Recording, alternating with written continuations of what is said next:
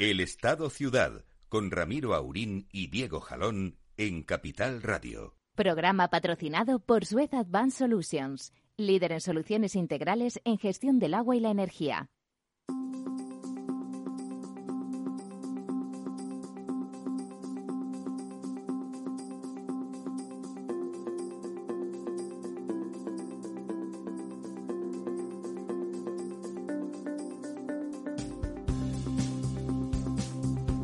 Muy buenas, iba a decir noches porque está oscurito, pero no, son días, son días. Pero bueno, eso es cronología. Ahora saber si es de día o de noche está castigado como educación o no. Saber quién es Aristóteles es pecado. ¿Es elitista hablar de Sócrates? Saberse, no la lista de los reyes godos, pero saber si fueron primero los romanos o los reyes católicos es bueno para la salud intelectual de los niños. ¿Tienen trauma algún niño si se le pregunta si la Segunda Guerra Mundial fue antes o después de la Primera? ¿A ustedes qué les parece, don Diego y don Lorenzo? Hombre, yo creo que habría que quitar más cosas. O sea, que, decir, ¿para qué vamos a estudiar matemáticas y para qué...? Bueno, las esto- matemáticas se- se- hay que hacerlas emocionales. He leído... Sí, sí, por ¿Qué eso. tal? Sí. Mi hija, la pobre, me está preguntando todos los días por las ecuaciones Es de primer esto- grado, A pero... ver, lo de estudiar cosas de Arquímedes es muy viejuno, ¿no? O sea, yo creo que habiendo cosas modernas... Arquímedes eh, suena a arqueología, ¿no? Sí, sí, efectivamente, ¿no? En fin. Pues bueno... eh, Bueno, eh, yo creo que hemos vivido una época eh, durante el siglo XX donde la formación era la manera de romper barreras sociales, es decir, era la manera en la que personas de clases El ascensor humildes- social, sí. Era el ascensor social, pues eh, podían conseguir eh, cambiar de, de clase social, pues yo creo que esto eh, lo que se están poniendo es trabas a este ascensor social, ¿no? Porque al Bueno, final están destrozando la educación pública, porque Están evidentemente la habrá educación. la gente que tenga dinero, pues como en la educación pública no se aprende nada, se irán a sitios horriblemente torturantes donde enseñarán cosas que Mm. ya se sabe que es de malas personas y que, bueno, y a continuación, claro, como sabrán hacer cosas, seguramente acabarán ganando más dinero. Mm, Pues ese es uno de los problemas que va a haber. Es verdad que a lo mejor eh, todo el mundo será muy muy happy, muy muy feliz, ¿no? Sí, he aprobado. Bueno, no, que no se aprueba, ahora se, se pasa, se sigue. Pero, pero realmente, pues bueno, se está perdiendo una cultura del esfuerzo y del sacrificio que yo creo que hemos llegado hasta donde hemos llegado como civilización gracias a esa cultura. No sé. Pero no sé fíjese, más allá del esfuerzo, se trata de aprender. Resulta que se pasa con no hay límite de suspensos para pasar de curso. Pero si un niño o una niña, por, los, por la cuestión que sea, no ha conseguido aprobar ni la mitad de las asignaturas de un curso, ¿cómo va a pasar íntegro al curso siguiente? No sé, a mí eh, llámeme tonto, pero no lo entiendo. No lo entiendo. Y para aprender cosas se puede poner el listón más alto o más bajo, pero es que ya no es que hagan que sea más fácil. Y dice, bueno, los listos igualmente pillan y los menos listos así se les estresa menos. No, se cambia el programa para que el programa sea Aunque anodino sea- e inane. sea que hagan esos, esos eh, cribados por ciclos, ¿no? Por ejemplo, en el sistema francés, el, el- el cribado se realiza en, en, pues, en, en un curso que cuando los niños tienen como 13, 14 años en el PROVE, si esta gente no pasa, pues, pues, pues, pues repite curso. Y así luego con el bachillerato igual, ¿no? Es decir, que tienen como, no todos los cursos, pero sí que tienen como cribados. Momentos en cierto- que se valora si el, si el alumno o la alumna No, pero eh, ha yo- hecho aprovechamiento. Yo, ¿no? mira, ahora que, que Lorenzo ha hablado del sistema francés, a mí hay una cosa que, que es lo que yo creo que es peor de todo esto, aparte de las majaderías que ocurren, que es que... Pero afectan a los niños, Sí, ¿eh? no, a todos los digo, niños. Digo ¿eh? que creo que lo peor de todo esto es que estemos cada legislatura haciendo una ley de educación. Eh, que ahora el gobierno socialista haga una ley de educación, que mañana eh, gobierne el Partido Popular haga otra, que pasado mañana vuelva el Don, Partido don Socialista. Diego, pero ¿usted Y- dejaría y- esta ley y- si no, no, no, pero vamos a ver, sí, Claro. eh, efectivamente. no, lo que, que quiero venga, decir, ¿qué va a hacer, lo que no? quiero decir es que habría de una vez que sacar ya de la política esto. Es decir, que tendría que haber, cosa, ¿no? tendría que haber un, un consenso.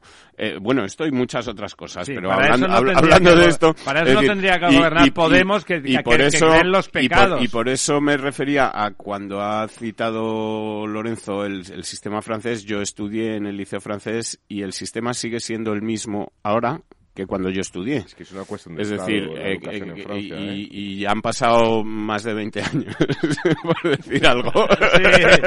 Sí, qué, qué- qué- qué amable es usted consigo Con- mismo. con- conmigo mismo, efectivamente. autoestima, qué autoestima. Efectivamente. O sea, que quiero decir que, que y, y eso hace, además, que el, que el sistema de enseñanza francés pues sea un sistema que tiene un prestigio mundial, que tiene eh, colegios franceses en el mundo entero y que en el mundo entero todo, eh, eh, todos los liceos franceses son colegios pues que están entre los 10, los 15 mejores de cada país, ¿no?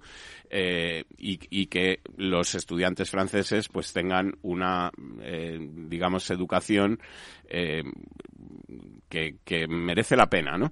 Y, que estemos todos los años, todos los, todas las legislaturas, que además, pues esos cada dos, cada tres, cada cuatro años cambiando de sistema educativo, pues al final lo que crea es una inmensa confusión y, y no sirve de nada, ¿no? Es decir, que, que esto habría que sacarlo ya de una vez del, del, del debate político y hacer un consenso eh, Hombre, para que eh, eh, tiene usted toda la razón, pero ¿sabe lo hubiese una ley de educación que durase por lo menos 30 años. ¿no? O, sea, o 20. O 20, fíjese ¿no? ya, Sí, o sea, o pero 20, un efectivamente. ciclo completo. O sea, un ciclo completo de los alumnos, ¿no? Y que Mm. además no se cambiara hasta que acabara cada ciclo. Que cualquier reforma educativa es. debería, no debería Son- de afectar. son un ciclo completo de la educación eh, no Son universitaria 15 son años. 15 años. Sí, No claro, claro, son ninguna- 15 y Si años. metes eh, la educación infantil, quiero decir, la, la preescolar previa, pues todavía... Bueno, ahí que no enseñen filosofía lo acepto. Entre 0 y 3 Bueno, años. pues había ¿no? un programa de, de televisión para bebés que era Baby Einstein, que ya les están introduciendo nombres. Bueno, yo me imagino a todas las ministras de Podemos diciendo, pues yo, en esa fue la época más feliz de mi vida. Y aprendía muchas cosas. A jugar con los puzzles. Bueno, los difíciles no. No, de bromas aparte, me parece dramático, me parece extraordinariamente dramático lo que, lo que están haciendo.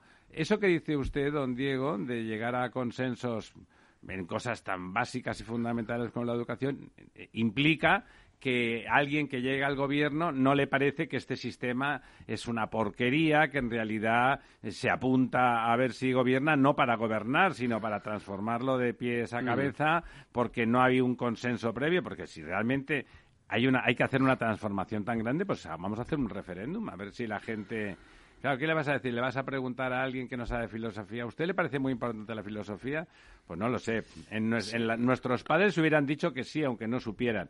Pero los de ahora, seguramente, si ellos no, saben, pues no. no. Y, y además yo creo que esta modificación que ahora hace el gobierno socialista mm, eh, para, bueno, pues eh, Barra que en el fondo eh, esto de aprobar el bachillerato sea como aprobar el carnet de conducir, es decir, algo que todo el mundo acaba haciendo, acaba teniendo y, y no pasa nada, todo el mundo aprueba. Ah, Bueno, con la diferencia de que el carnet de conducir hay que hacer un examen, aquí creo que ya no va a hacer ni falta, ¿no? Pero, eh, bueno, yo creo que, que, que debería ser, mm, no sé, algo diferente, ¿no? Que no que no estemos planteándonos una cosa para que todo el mundo pase de curso. Sino para que todo el mundo aprenda con, mucho. con la connivencia de muchos padres y de muchos profesores que Sí. con esto se quitan un problema de encima, ¿no? Es decir, ya no tengo que estar persiguiendo a mi hijo porque ha suspendido, a ver cómo le digo que no tiene que tener un 4, que tiene que estudiar, qué tal, y la- los profesores que ya no tienen que plantearse, pues, corregir exámenes ni decirle a un alumno que ha, está, está suspendido o que no pasa de curso, ¿no? Pero a usted no le decía... Con lo cual, quitamos ahí una serie de problemas, la gente encantada y todos Pero, felices. don Diego- don Diego, un debate es lo de pasar o no pasar, es un Ujú. debate abierto, y otro es que quiten del temario, Sí, sí, se no, pase no, o no claro. se pase, es decir, Sí, sí. aunque suspendieran y repitieran Sí, pero que 18 por lo menos hubieran 18 tenido- años, hubieran tenido alguna la conquista de América, que es Sí, sí. eh, la parte esencial de nuestra cultura, nuestra, vamos, es que me parece una barbaridad, al margen de que se pasara o no, o se repitieran 18 años. Claro, el temario, es lo que le estoy sí. diciendo. Claro, que, que son dos cosas distintas y que... Pero fíjese, es- decía don Diego la presión de tenerle que decir al niño que apruebe. Pero a ustedes, a ustedes no les decían sus padres que había que estudiar porque era la mejor forma de ganarse la vida bien, porque si estudiabas mucho Bueno, y te social. formabas bien y por lo tanto conseguías eh, empleos estupendos, más gratificantes desde el punto de vista intelectual y emocional y además mejor remunerados y por lo tanto podías tener mejores condiciones de vida, no por el aprobado. El aprobado era un mecanismo para demostrar que habías aprendido y que por lo tanto ibas a ganarte bien la vida. Es que estamos viviendo en un mundo tan irreal que parece que no, bueno, eso, creamos puestos de trabajo. 800.000 puestos públicos que pagan los privados, pero de los privados hemos perdido 150.000. Entonces, ¿cómo es esto? es una especie de subvenciones, porque luego preguntas y esos puestos de trabajo, muchísimos, son perfectamente prescindibles y además no se exigen mucho, porque como hagas oposiciones complicadas, solo van a aprobar esos que van a los colegios donde se aprende de verdad, ¿no? No puedo hacer oposiciones complicadas. Que luego, el otro día, hablando, no voy a decir nombres, pero hablando por casualidad de algunas políticas de, que eran del PP, por supuesto, de estas que están criticadas y mal vistas y no sé qué, resulta que todas eran abogadas del Estado. Eran tres o cuatro mujeres que no, no de las, ni, ni la Cospedal, ni la, ni, ni, la pequeñita, que la Soraya, la Soraya, que todo el mundo sabía que del Estado, sino así de segundo nivel, que como van vestidas no sé cómo, no sé qué, y resulta que todas tenían un carrerón de tres pares, de tres pares de narices, ¿no? O sea, esas cosas cuestan esfuerzo, ¿eh? Aquí tenemos al súper eh, fantástico don Ramón Tamames, el profesor por antonomasia y, catedrático, que de lo que alardea siempre es de que él ah, ganó las oposiciones al técnico comercial del Estado, que eran un pedazo de oposiciones que había que trincarse no sé cuántos temas y trabajar como un enano, ¿no? O sea, un, casi una, un rockstar como, como Ramón Tamames. No, todo eso desaparece y consiste en que da, dado igual. Antes de entrar me decía don Ramón Cari acontecido abajo, y dice, bueno, no, todo esto, más allá de que lo pongamos a parir nosotros, lo malo es que nos vamos a dar una hostia como país eh, más a corto que a largo, impresionante. Sí, sí. Y bueno, lo que, que, podemos esperar de un presidente del gobierno que ha aprobado o que tiene un máster en economía como el que tiene, ¿no? Y como lo ha conseguido. Se puede ser humilde, don Diego, y se puede tener poca una formación justita y tener mucho sentido común y pensar en el país y no pensar en el Falcon. ¿eh? Humilde y Sánchez, en fin, no sé, ponerlo en la misma frase. yo recuerdo al señor Corcuera, que era bruto, eh, y no, no decían nada, o sea, más allá de decir, hombre, te estás pasando de bruto, porque era ministro del Interior, también es verdad que su negociado pues era el que se prestaba más a eso, pero desde el punto de vista social y de lo que había que hacer y tal, cuando le preguntaban algo raro, ponía cara de decir, ¿cómo va a pensar él gilipolleces, no? Él pensaba cosas normales, sensatas, ¿no? Cosas de que el país funcione y que la gente trabaja.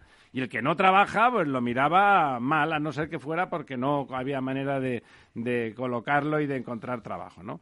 No, estamos en una situación... Coméntenos, don Diego, ya saben, es nuestro nuestro particular lector de, las leyes más enrevesadas, largas y complejas del país y de los reglamentos de las, de las energías renovables, etcétera. Y, eh, y bueno, el último es el invento del señor Sánchez para bajar 20 céntimos el, combustible. Y en lugar de hacer algo tan evidente, el combustible está en el entorno de los 2 euros por litro, bajar al 10% el IVA, con lo cual esa rebaja de 11 puntos, pues básicamente son en el entorno de los, de los 20 céntimos, no. Ha hecho una cosa alambicadísima que coge y pone en crisis a todos los, a todos los eh, gasolineros que no pertenecen a una supercadena, no se sabe cuándo les van a pagar, lo tienen que adelantar ellos el dinero, como si ese dinero no tuviera que salir de las arcas del Estado sí o sí.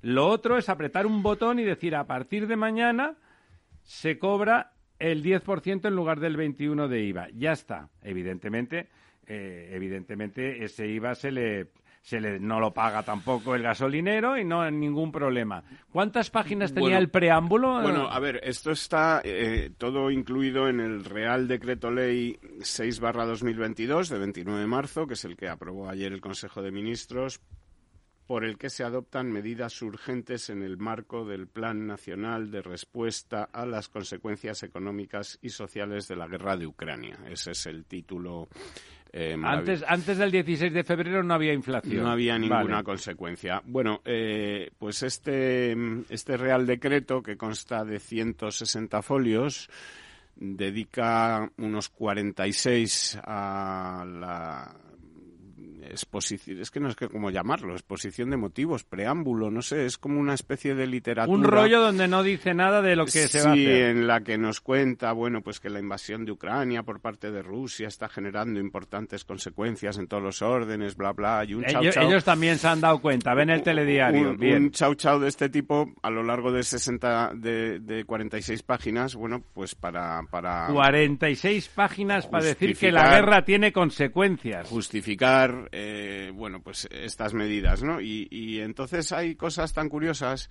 como por ejemplo en esto que me habla usted porque aquí hay un totum revolutum de, de muchas de muchas cosas no aquí se trata pues desde la Bueno, se colan de rondón los 25 alquil- medidas los podemitas, ¿no? limitadores la limitación de los alquileres en fin hay hay de todo Eh, pero en esta parte en la que se refiere a Que la- ha subido los alquileres por culpa de la guerra también de Ucrania. Sí. ¿Y la del Vietnam no tuvo nada que ver Eh, en todo ha- esto? Hay un, hay un capítulo sexto dedicado a esto de la bonificación extraordinaria y temporal del precio final de determinados productos energéticos, que, bueno, toda la redacción es así, es decir, es que, de- de- en fin, que... Para que no la entienda nadie, porque que- si no serviría que, para algo. que vaya mañanita eh, y, y les, barroco. y les confieso que de las 160 el, el, bu- páginas- el- el burroco, el burroco. que más de las el barroco. 160 páginas, como esto se ha publicado esta mañana, pues no me ha dado tiempo a, a leerlas todas y tampoco es que me haya quedado con muchas ganas, eh, tendré que hacerlo. pero, porque es un- no porque es una obligación, No, es esto como esta serie que dice, quiero ver el capítulo siguiente. No, pues no. La verdad es que no tengo muchas ganas, pero en fin. Bueno, pues en este, en este capítulo sexto, en el que se habla, bueno, pues de ese dinero que nos van a devolver, por, eh, por cierto, eh, don Lorenzo, mi enhorabuena, porque Sánchez no va a bajar los impuestos, o sea que en esto estará usted contento y feliz. Pero, eh, como te decía, eh, el, el- luego me lo explicas. no, no, que, oye, el otro día nos decías que eso de bajar los impuestos, pues que no estaba bien porque los servicios que se prestan con ellos, No, di- etcétera. no dije eso. Dije que la política fiscal es una política. que hay elementos que no solamente son recaudatorios, Vale. que también pueden ser como medidas disuasorias para determinados comportamientos. Bueno, pues aquí efectivamente Me esas sabe a profiláctico, que esas- decir usted. Esas medidas disuasorias, y así podemos considerar el IVA de los carburantes o el impuesto de los hidrocarburos, se mantienen, así que por ahí eh, Se sigue disuadiendo. todos tranquilos que nos siguen disuadiendo. Eh, y lo que hace es eh, aprobar una bonificación extraordinaria, como te decía, y temporal en el precio de venta de determinados productos energéticos. Con unas cuestiones tan curiosas como que, por ejemplo, en el artículo 15 dice que esta bonificación entrará en vigor el 1 de abril, que habrá mm, 15 euros, 15 céntimos de euro que bonificará el gobierno y 5 que bonificarán las gasolineras, porque lo dice el gobierno, bonifíquelo usted. O sea, bonificarán las gasolineras esos 5 céntimos, quiere decir que serán, que lo pagará la gasolinera. lo pagará la gasolinera. no, no puede ser. Sí, sí, los otros 15 el gobierno se los devolverá, que ahora veremos cómo, pero los 5 los tienen que ¿En- poner en serio que de la su bolsillo bien, don Diego? las gasolineras. Lo que ha transmitido Sí, prensa sí. es contra las petroleras, ¿no? Es decir, las gasolineras, No, pero no, es las petroleras, a son- las distribuidoras, ¿no? Eh, a ver, lo que dice es que se, se aplicará, eh, a- lo- la- los que tienen que hacerse cargo son los que venden la gasolina, no son los, las, no es Repsol ni BP, Sí, es el dueño se- de la Lo que gasolinera. se supone es que se distribuye entre la gasolinera, el propietario del establecimiento de venta, punto de venta, y el distribuidor del- de la gasolina. Es lo que se ha, se ha transmitido. Bueno, eso no quiere decir nada, ¿no? ¿Usted ha entendido con eso? ¿Sabría usted lo que va a ocurrir? Bueno, simplemente que hay que bajar un precio y que se supone que las distribuidoras de punto de venta tendrán presión contra las petroleras. Entiendo yo que ¿Tendrán presión? ¿Un, un señor grueso que empuja? Cuando ¿Cómo es, es? generalizado, eh, bueno, pues ahí quiero decir que no es que unas, unas distribuidoras eh, lo bajen y otras no, o sea, no, los, los- los- las gasolineras, ¿no? Se supone que debe haber, en teoría, debe O sea, haber una un. Cristo, un sin Dios, si me lo permite, ¿no? O A ver, sea, a- aquí en este decreto lo que dice el gobierno es que mm, las gasolineras ahora ya no se llaman gasolineras, se llaman colaboradores. Y dice en el artículo 16.4, los colaboradores participantes en la aplicación de la bonificación estarán obligados a colaborar con la Administración a los efectos de la correcta aplicación de la misma. Es decir, que tendrán que poner esos cinco céntimos de, de bonificación ellos. Eh, ¿Qué pasa con esos eh, otros 15 céntimos de bonificación que el gobierno obliga también a, poner? Pues que el gobierno lo devolverá. Y como las gasolineras ya antes de que esto saliera debieron decirle, oiga, que a lo mejor no tenemos ese músculo económico. en una gasolinera de tipo medio, eso significa entre 20 y 30 mil de tipo medio, ¿eh? no las grandes, que esas son de cadenas.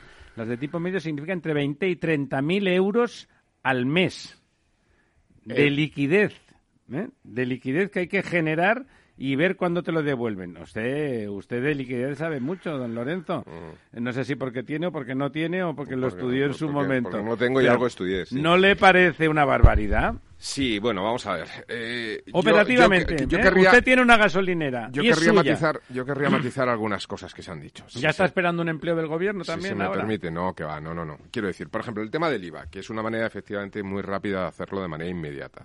Pero el tema del IVA al transportista, que es a quien está afectando esto de verdad, no le impacta. ¿Por qué? Porque el transportista profesional compra la gasolina sin IVA. Bueno, pues piénsese algo además. Eso es. Lo, Con lo cual, no, quiero decir, a mí una de las cosas que me parecen mal es que se haya hecho café para todos. Es decir, yo creo que esta eh, bonificación, o como lo quieras llamar, esta ayuda, se tendría que haber hecho... Don Lorenzo, perdone un momento, cobra la gasolina sin IVA, paga la gasolina sin IVA, ¿no? La paga con IVA, sí, pero luego tiene que llevar una contabilidad, es decir, dedicarse a hacer facturas para convertirse en recaudador de impuestos no solamente lo hace cuenta del gobierno como todos, de forma gratuita como todos y luego tiene que adelantar durante tres meses o un mes depende. hasta, no hasta que viene el trimestre. Un mes y medio de medio, puede hacerlo mensualmente puede solicitar mensualmente depende del volumen de negocio que tenga el transportista. Pero quiero decir que es verdad pero el impacto en una situación de mercado y que no se equivoque con una factura que lo crujen.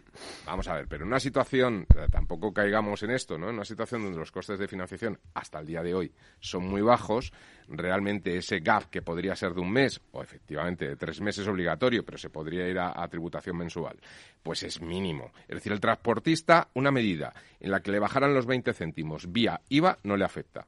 Bueno, pues otra, cosa, otra cosa, otra cosa, otra cosa es que teníamos que haber diferenciado. Esta medida no está pensada solo para los transportistas. No, no, es para, todo el mundo, por eso digo. Es, para, todo el mundo, porque luego hay otras ayudas a los transportistas de mil y pico euros por camión. Esto, a ver, esto es un recaudador de votos. Sí, pero si lo que quiero decir, si por eso me parece mal, si, si esta medida, es decir, el importe total de la ayuda, que al final es lo que cuenta a efectos de las cuentas públicas, se tenía que haber mediante un mecanismo de ayuda a los transportistas, porque esto implica que va a bajar los costes de transporte y que se va a quitar la presión inflacionista en el resto de productos, porque al final los bienes energéticos pues no cuentan o no tienen en cuenta a efectos de calcular lo que se llama la, inflación subyacente. que es la importante. Entonces, de esta forma, ¿qué ocurre? Pues que estás quitando presión sobre la inflación finalista, pero no necesariamente solo la inflación subyacente. Eh, esto, esto es el problema, ¿no? Yo creo que con el mismo importe se podía haber bajado no 20, sino a lo mejor 40 o 60 céntimos a los transportistas y no de IVA, sino sobre coste real, porque lo del IVA ya digo que es una cuestión de un... Pero es decir, no se podía, no se ha hecho nada con los, con los... Bueno, nos vamos y volvemos, que la publicidad, y aquí hay que pagar las facturas a final de mes. Volvemos en un minuto y medio. Acción, emoción, pasión. Deporte en estado puro todos los días en el balance de la mano de Paco Lloret. Entre las ocho y las ocho y media de la noche, el balance de los deportes en Capital Radio. Capital Radio Madrid, 103.2. Nueva frecuencia, nuevo sonido. Gráficas Naciones. Más de 50 años de experiencia en el sector de las artes gráficas. Apostamos por la última tecnología tanto en impresión offset como en digital y gran formato. Realizamos todo tipo de impresión. Tarjetas de visita, folletos, libros, vinilos, decoración y montaje de stands. Más información en el 91 629 2145 o en gráficasnaciones.es. Día Mundial de la Salud en Capital Radio. Desde el 5 de abril y a lo largo de toda la semana ofreceremos más de 7 horas de radio en directo con numerosos expertos y un amplio equipo de profesionales en las distintas disciplinas de nuestra sanidad, con atención especial a la pospandemia.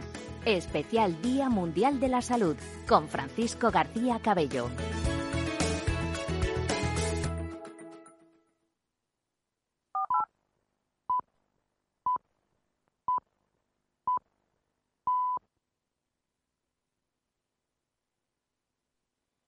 Capital Radio, la genuina radio económica.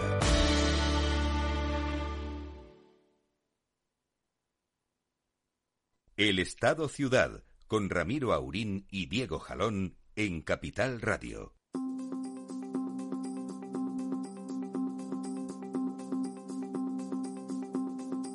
Seguíamos aquí perplejos todavía con los ojos, le he tenido que volver a meter los ojos en las órbitas a don Diego, porque como él se lo está leyendo, se le caen, se le caen. Y, y don Lorenzo, ya saben ustedes, con discreción, no metiéndose mucho con el gobierno, pero también quería decir, rematar la jugada y decir algunas cosas. Sí, hay cosas que cuando habéis comentado lo, del IVA, eh, que era lo que comentaba la semana pasada, don Diego, y es que un impuesto es una medida de política fiscal. La política fiscal no solamente es una política recaudatoria, eh, evidentemente supone una recaudación, sino que supone una medida de política eh, eh, de política en general, que puede ser incluso política medioambiental, el caso de los impuestos a los hidrocarburos o a los vehículos o lo que quieras, ¿no? que por eso están exentos de ciertos impuestos los vehículos eléctricos o no contaminantes. Pero hay una cosa que, por ejemplo, clama al cielo, que sí que tendría que ver con el IVA, y es que hay países en Europa donde, por ejemplo, los alimentos tienen IVA cero.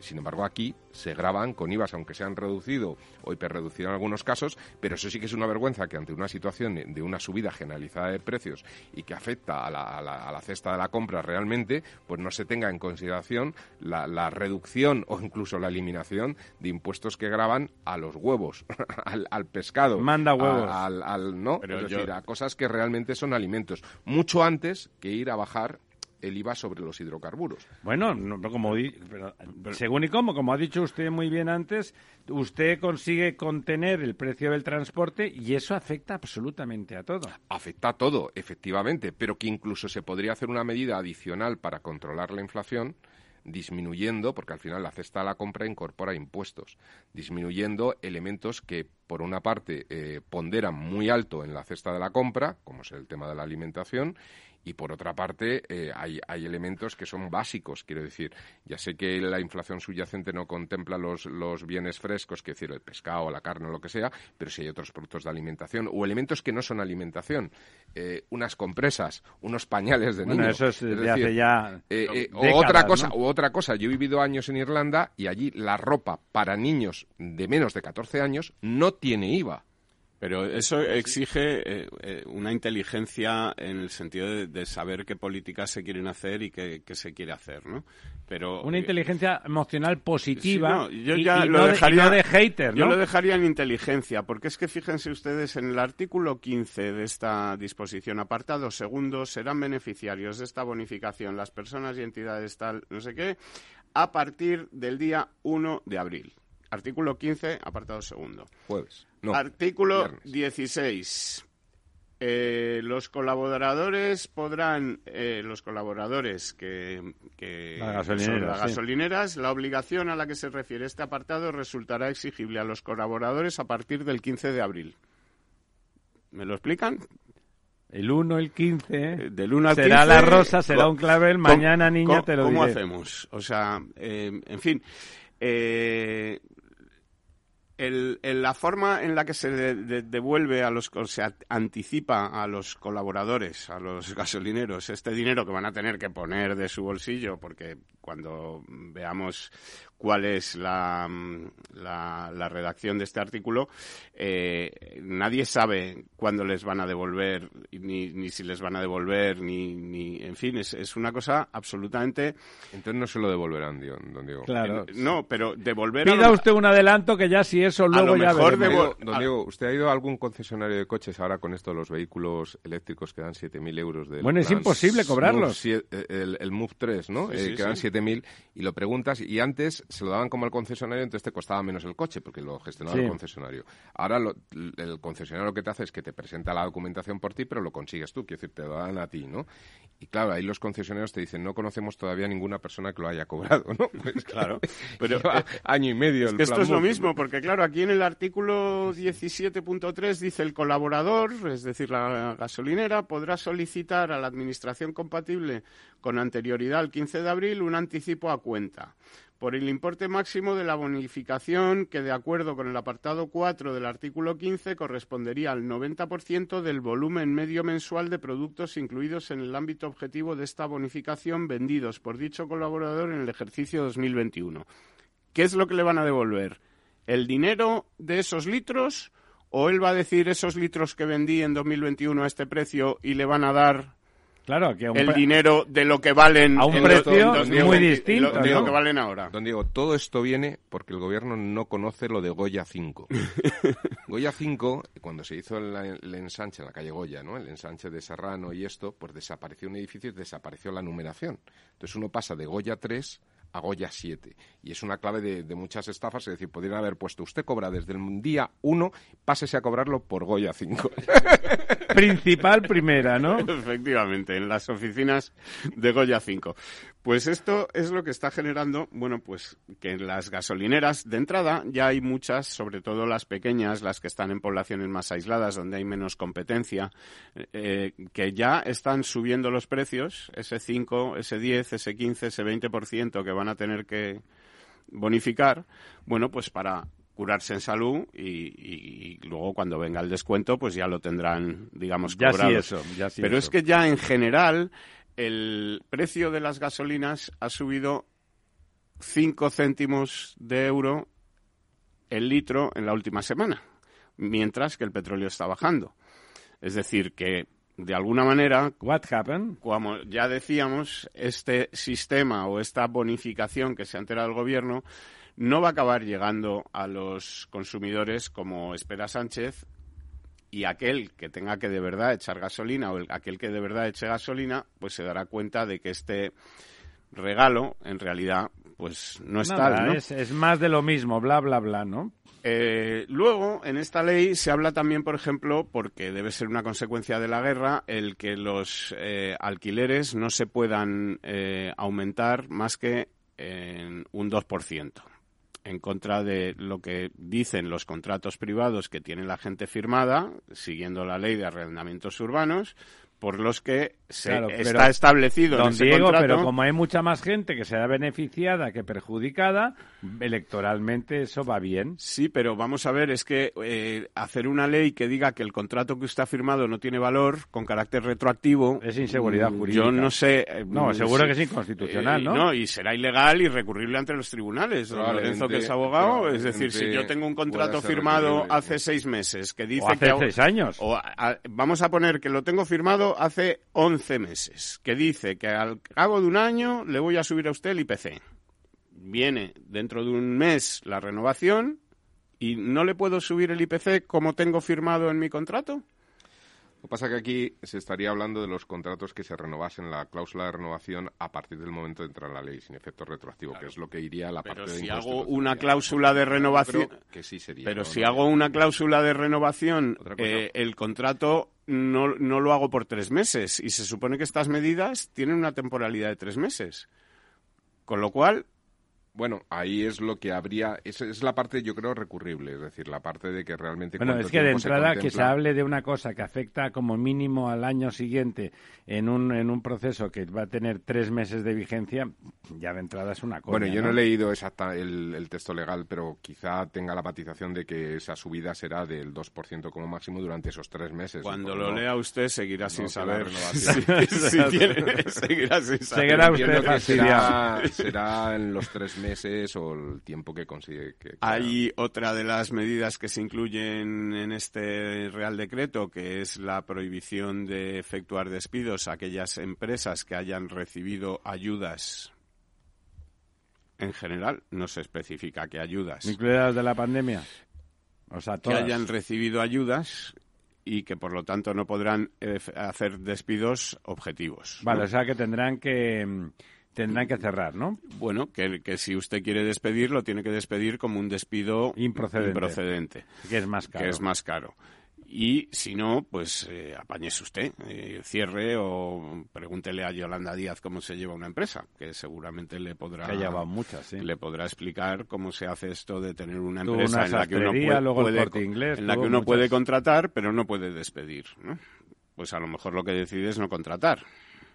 A lo mejor. Y a lo mejor esto, aparte del momento coyuntural actual, pues es una forma de desincentivar que haya gente que quiera contratar en el futuro pensando, oiga, si es que si vienen malas, el gobierno me va a decir que no puedo despedir. Me los coma con cuando patatas. venga una crisis, cuando venga una tal, me van a decir que no puedo despedir. Pues, ¿esto qué hará? Que, que- que sea más difícil contratar, que cada vez haya ese paro estructural que tenemos en España, que es El doble que- el doble que- de la Unión la Europea, europea, pues que vaya sí. a más. Digo yo, no sé qué opinión os merece a vosotros.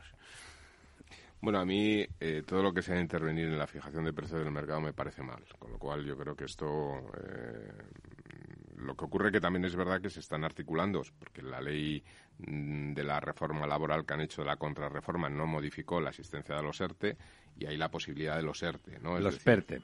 Los eh, no, los ERTE, ¿no? Los ERTE son los- ERTE, los regulación ERTE, temporal de que empleo, es la ¿no? diferencia con los ERES, ¿no? Que Ah, los vale, es ERTE y, y Sí, ERES, Eh, vale. Esto lo, ya lo, creo que Yolanda Díaz lo, lo sabe. La diferencia entre los ERTES y los que lo ERES. hizo que, ERTE que inventó el PP, por cierto. le pidió ayuda al señor Escriba para explicarlo y creo que al final entre los dos Sí, esto es un invento de la reforma del 2012 de la señora Fátima Báñez, ¿no? Eh, que esto, bueno, pues permite que la, la empresa en situaciones de crisis, pues eh, digamos que atienda solamente los costes eh, de la seguridad social, que son bastante altos, porque son un treinta y tantos por ciento, Un treinta y tantos. pero no los salarios, ¿no? Porque eso iría con cargo, se supone que al gobierno, ¿no? Por lo tanto, bueno, pues entra dentro de medidas temporales, etcétera. A ver, todo lo que sea fijar límites a fijación de precios de mercado es eh, va en contra de- del mercado y eso perjudica no solo a largo plazo, como dice A la salud, eso que le decían los alemanes, ¿no? Al Sánchez, que le dijeron medio- que, que medio que les parecía que iba a ser pésimas para la economía española las medidas Claro, que pensaban entonces, bueno, pues esto es un esto es un problema efectivamente. Y bueno, pues vamos a ver eh, qué repercusiones acaba teniendo, pero sí una de ellas, como bien dice don Diego, es una pérdida de confianza por parte de los inversores inter- internacionales, ¿no? y, y nacionales, vamos, o sea, Sí, por, sí. por cualquiera que quiera poner una Por empresa parte. mañana. eh. Por parte. Bueno, eh, pues esto es un poco todo este plan de venta de humo en el que el señor Sánchez eh, se ha tirado 15 días haciéndonos a todos esperar porque iba Cada a vez conseguir... esto cada vez se parece más a lo de Nerón y Roma, que le pega Bueno, fuego eh, a tocar él- la lira, él- ¿no? Él además estuvo comentando, vamos, o explicando que todo esto había que esperar a que él se reuniera con el Consejo Europeo para explicarles a los europeos cómo había que hacer todo esto de la energía y tal para incluirlo todo en un paquete. Parece que ha vuelto esta vez sin esos grandes aplausos con los que volvió cuando le dieron esos 140.000 millones de euros, de los que de momento hemos recibido 19.000, creo, y no sé muy bien dónde han ido a parar. Pero como en Europa parece que no le han dado luz verde a sus medidas, pues al final ha, ha tardado 15 o 20 días en aprobar una cosa que podía haber aprobado perfectamente hace 15 o 20 días, porque esto es una cuestión Chorrada. nacional y, Y que podía haber hecho ya. la crispación. Anuncia, como siempre, pues 16.000 millones de euros, que es la gran cifra que él da. Hoy está explicando en el Parlamento, pero esto lo explicó ayer en una reunión con empresarios, sin preguntas, entre aplausos, supuesto, etcétera, como a él le gusta. Masaje por aquí. Y luego, pues allá. hace lo que me ha hecho a mí, es decir, eh, eh, la misma mañana del programa me coloca el BOE, 160 páginas, lételo y a ver si lo puedes explicar. Pues lo mismo le hace a los, a los diputados de los grupos parlamentarios. Usted, tiene motivos personales, a, a- a los de los grupos parlamentarios a los que les dice, oye, aquí tienes el- las Y, 160 y páginas. el que no se sume está y- contra el país, contra la unidad. Y, hoy tienes que votarlo sin haberte dado tiempo ni a leerlo, ni a estudiarlo, ni a... Bueno, empieza por el preámbulo y solo con el preámbulo ya no te da tiempo, ya llego yo, ya Eh, votar. efectivamente. Entonces, bueno, de estos 16.000 millones de euros, hay eh, 6.000 que podríamos considerar que los va a poner el Estado, que tampoco es así, porque hay parte de ellos que es, por ejemplo, los bonos sociales que tienen que hacerse cargo las eléctricas, eh, diversos tipos de ayudas que en el fondo no pone el Estado, y luego hay 10.000 millones en créditos ICO, otra vez, que saca de la manga, cuando estos créditos ICO, mm, los últimos que sacó de la pandemia, pues hay 35.000 millones todavía que nadie ha pedido. Es decir, que él sigue aumentando ahí la... Bueno, pues, oye, pues estupendo, pero como si dice que pone 46.000 millones porque en créditos ICO pone 30, no poniéndolos pone 30.000 millones que no los pone él, los ponen los bancos y además las empresas ya no los piden porque no los pueden pagar. Con lo cual, pues estupendo. es la diferencia que tiene él con las empresas. Las empresas, si no lo pueden pagar, pues suelen no pedir lo que no pueden pagar, pues a él eso le importa un bledo. Él no pide, él gasta lo que no va a poder pagar, por supuesto. Eh, don Diego, cuéntenos, mire, vamos a hacer algo positivo, ya que esta semana pasada ha llovido, cuéntenos cómo han ido los embalses, sí, hombre, pues, que eso va a ser una buena en noticia. Tengo muy buenas noticias y especialmente para don Lorenzo ya le contaré, le contaré luego, pero... ya, ya se puede navegar. Está la cosa ya prácticamente, prácticamente a punto. Eh, a ver, en el conjunto de España tenemos buenas noticias porque el, eh, hemos aumentado 1.067 hectómetros cúbicos desde la semana pasada, que es un 1,90 más de lo que teníamos eh, hace siete días. Estamos ya en el 46,82%. Eh, pero claro, eh, la media de los últimos 10 años estaba 20 puntos por, está 20 puntos por encima, en el 66,69%. Es cierto que vamos, bueno, acercándonos o empezando a subir o empezando a recortar un poco la distancia, la situación de partida eh, era tan mala que, bueno, estos 1.067 hectómetros cúbicos no podemos decir que, estén mal. Es, no, hombre, es estupendo. Es un pantano grande. Un pantano muy grande. no, grande. O, bueno, grande de los grandes y, en fin, pues eh, está, está muy bien.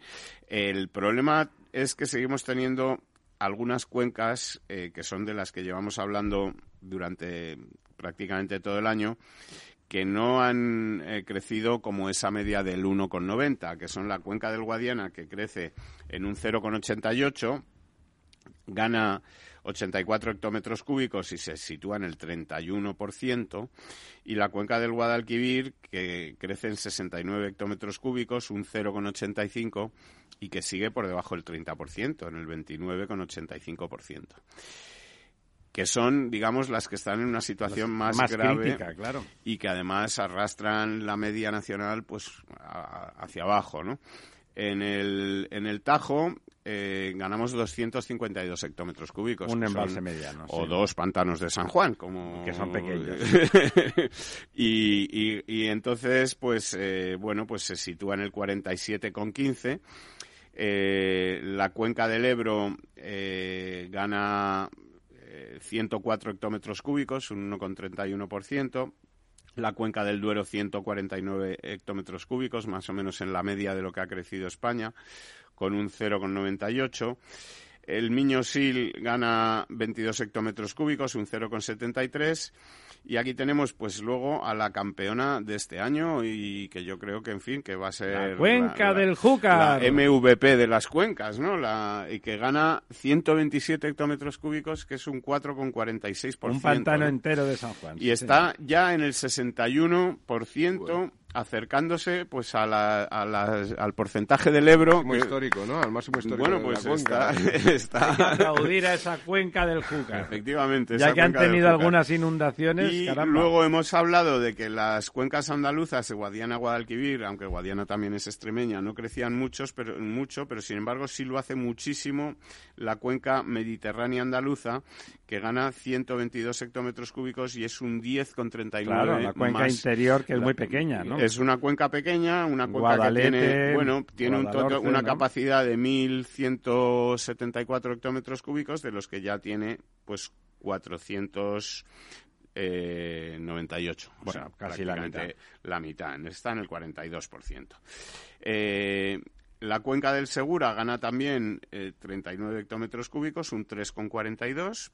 Se sitúa en el 37% pues oye, para ser la cuenca del Segura. Sí, efectivamente. eh, para está- cualquier cuenca sería muy poco. bastante bien. Para la del Segura es Y luego, pues de las otras cuencas pequeñas, eh, La catalana, la ¿cómo catalana crece un 2,36, gana 16 hectómetros cúbicos y se sitúa en el 56,57. Claro, fíjense ustedes qué poquito es. eh, un, un, un 16 hectómetros es el 2%. Eso es, es- es- quiere decir que es muy pequeña, Sí. ¿no? Sus embalses. Y luego ya cuencas muy pequeñas como el Tinto, Diel y Piedras, pues que crece en 14 hectómetros Oiga, cúbicos. don Diego, usted lo tiene seguro por ahí. Entre Peñas y Buendía, que son los embalses de cabecera del Tajo que abastecen el trasvase Tajo Segura, ¿cómo anda? Pues mire, se lo voy a mirar ahora mismo. Entre Peñas, eh, Buendía tiene ahora mismo 426 hectómetros cúbicos de un total de 1.705 y ha ganado 4 Es hectómetros muy poquito, cúbicos tiene el, el 26%, ¿no? esta semana.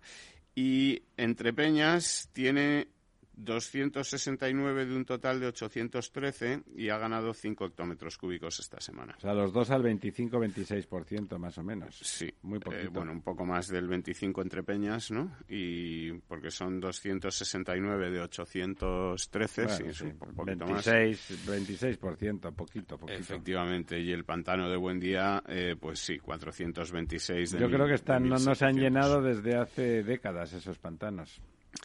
Eh, y de la de la cuenca eh, bueno de la de la cuenca del Tajo también el pantano de San Juan tiene esta semana buenísimas noticias como le anticipaba don Lorenzo porque aumenta en 23 hectómetros cúbicos y se sitúa ya en un total de 83 sobre 138 Bueno, es decir que pero bueno que 23 hectómetros cúbicos es una subida con flotador. el- Es un todavía. 20%. es casi, es casi un 20%, ¿no? O sea que, que, eh, espectacular 15 años, sí. crecimiento del Sí, pantano sí. de San Juan que remonta, bueno, pues... eh, Posiciones. posiciones y, y meses de... Y no un- cae en segunda división. un par de meses de, de mala situación, ¿no? Bueno, pues esto es un poco lo que, lo que tenemos de los pantanos. Tenemos también que decir que como ha llovido eh, estos días o sigue lloviendo, eh, la cifra seguirá aumentando la semana que viene, pero también por otro lado tenemos ya previsión de que a partir del jueves vuelva el anticiclón, el tiempo soleado y en general mm, menos lluvias de las que hemos tenido hasta ahora en este mes de marzo. Marzo lluvioso, abril igual toca ventoso y, Es al revés, tendría Y- que ser marzo ventoso y abril lluvioso, ¿no? y empiezan a funcionar los, los molinos eólicos y nos baja el precio de, De la todas formas, don Diego, don a Diego, partir de la Semana Santa nunca falla, siempre llueve. Sí, Siempre llueve, es este, verdad, este ¿eh? año cae, este año cae en abril. este o sea año, que por eso, sí. pero que haya mediados finales, ¿no? No, Eh, cae como el 11, a partir del 11 de abril, me parece. que Bueno, pero sí. lo que es Jueves Santo y Viernes Sí, Santo eh, son serán 14, 14, 15, ¿no? 15 Por eso digo, a mediados. Sí, sí, no, no. Y la Semana Santa nunca falla, o sea- Yo recuerdo la Semana Santa, que eran unas vacaciones cuando eras pequeño, eran una jodienda, con perdón, porque permanentemente sabías que iba a llover, ¿no? O sea, no... Eso es lo que quiere decir, que habrá una semana soleada, pero luego lloverá en Semana Santa como Dios manda. A la que haya vacaciones, ahí dándole, dándole duro. ¿Tiene usted cuatro minutitos para contarnos alguna cosa, además de las desgracias habituales del gobierno? Bueno, eh, sí. O otras desgracias Eh, te- distintas. Tenemos otras desgracias, por ejemplo, pues que la- las obras y las reformas, eh, el sector de la construcción en general, eh, bueno, pues está más o menos en el aire, con, en una situación, pues eh, que muy grave, porque si antes preocupaba la falta de albañiles y la falta de trabajadores que no se encontraban, pues ahora lo que preocupa es eh, la falta de materias primas que no que no llegan a, a los a los eh, lugares de construcción por un lado por la por la el paro del transporte eh, que ha dificultado pues Sí, sí, que la llegue- logística. que llegue el cemento que lleguen la- los materiales etcétera y por otro lado por, por la escasez misma de esos materiales porque buena parte del cemento pues se compraba eh, o sea, se producía a partir de, de áridos que venían de, de Ucrania, de países del este, etcétera. Eh, entonces, pues eh, ahora mismo hay un problema pues bastante grande en todo este sector. Parece complicado pensar que los áridos venían desde, desde bueno, esa ayer, zona, ¿eh? ayer me decían... Porque está muy lejos y hay que transportarlo. Sí, ayer mira, me decían- Muchas de las arcillas con las que se trabaja en toda la azulejera española de Castellón, de Pero las Levante, arcillas es etcétera, una cosa más técnica. vienen de sí. Ucrania. No, y todo, todo el tema de los sanitarios, las Ujú. arcillas de los sanitarios, Ujú. estas vienen de Ucrania la gran mayoría, y Ujú. ayer me dicen que el 60% del roble que se consume en España, para parques, tarimas, ma- Sí, puertas, sí, etcétera, viene de madera. Ucrania. Y claro, uno empieza a pensar, y, joder, qué dependencia teníamos de Ucrania. Que Y no- nosotros sin no lo saberlo, ¿no? sabíamos, ¿no? Era como algo... Es impresionante.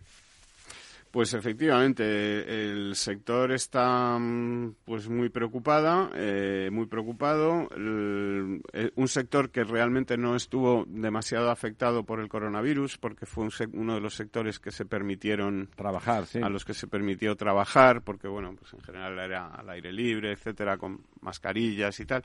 Y sin embargo, pues ahora eh, empiezan a tener problemas pues de suministro, problemas de precio. Los problemas del precio de la energía les afectan también en gran medida, porque bueno, pues muchas de las materias primas que se consumen en las obras son se producen en, en empresas electrointensivas, como es todo Y lo que es- problemas, don Diego, de, Tal. de, de robos.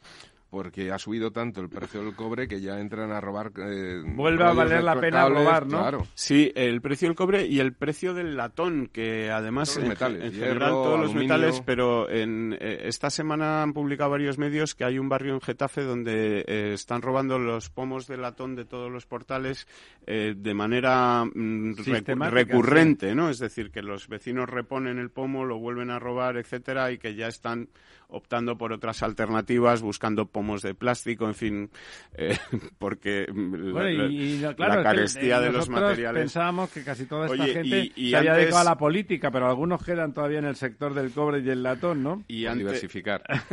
Y antes de irnos, para dar una buena noticia, que no todo el mundo lo está pasando tan mal, porque como sabes, pues eh, los colaboradores de Ada Colau están accediendo casi todos a puestos. Ah, sí, a posiciones que a ellos mismos posiciones que controlan. ellos mismos controlan Claro, para claro. conseguir puestos de funcionarios. Pero ya aplican la, lo de la ley de educación, ya la aplican directamente. si son ellos, ya no hace falta ni examinarse. Efectivamente. Ya ten- pa'lante. Tendrán sueldos de funcionarios con subida del IPC. Don Lorenzo, ¿se garantizado. acaba la globalización?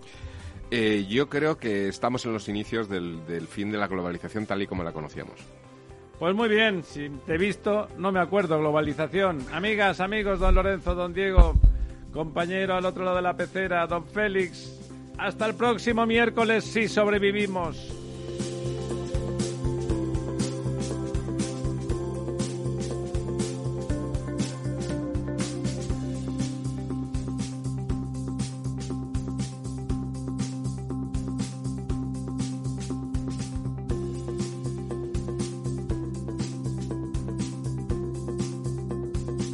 Estado Ciudad, Capital Radio. Programa patrocinado por Suez Advanced Solutions, líder en soluciones integrales en gestión del agua y la energía. Al mal tiempo, mala helada. El cambio climático lo ha cambiado todo y los riesgos son más y más imprevistos, como las lluvias, las heladas o el pedrisco. Por eso necesitas un buen seguro agrario que garantice tu tranquilidad. Y ahora es el momento de contratar tu seguro de uva de vino. Agroseguro. Trabaja sobre seguro. Capital Radio Madrid, 103.2.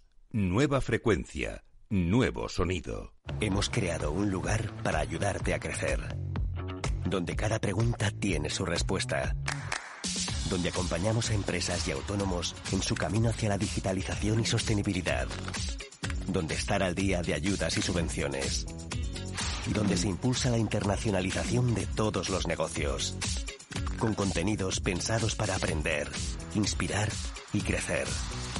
Santander Impulsa Empresa, el lugar para avanzar.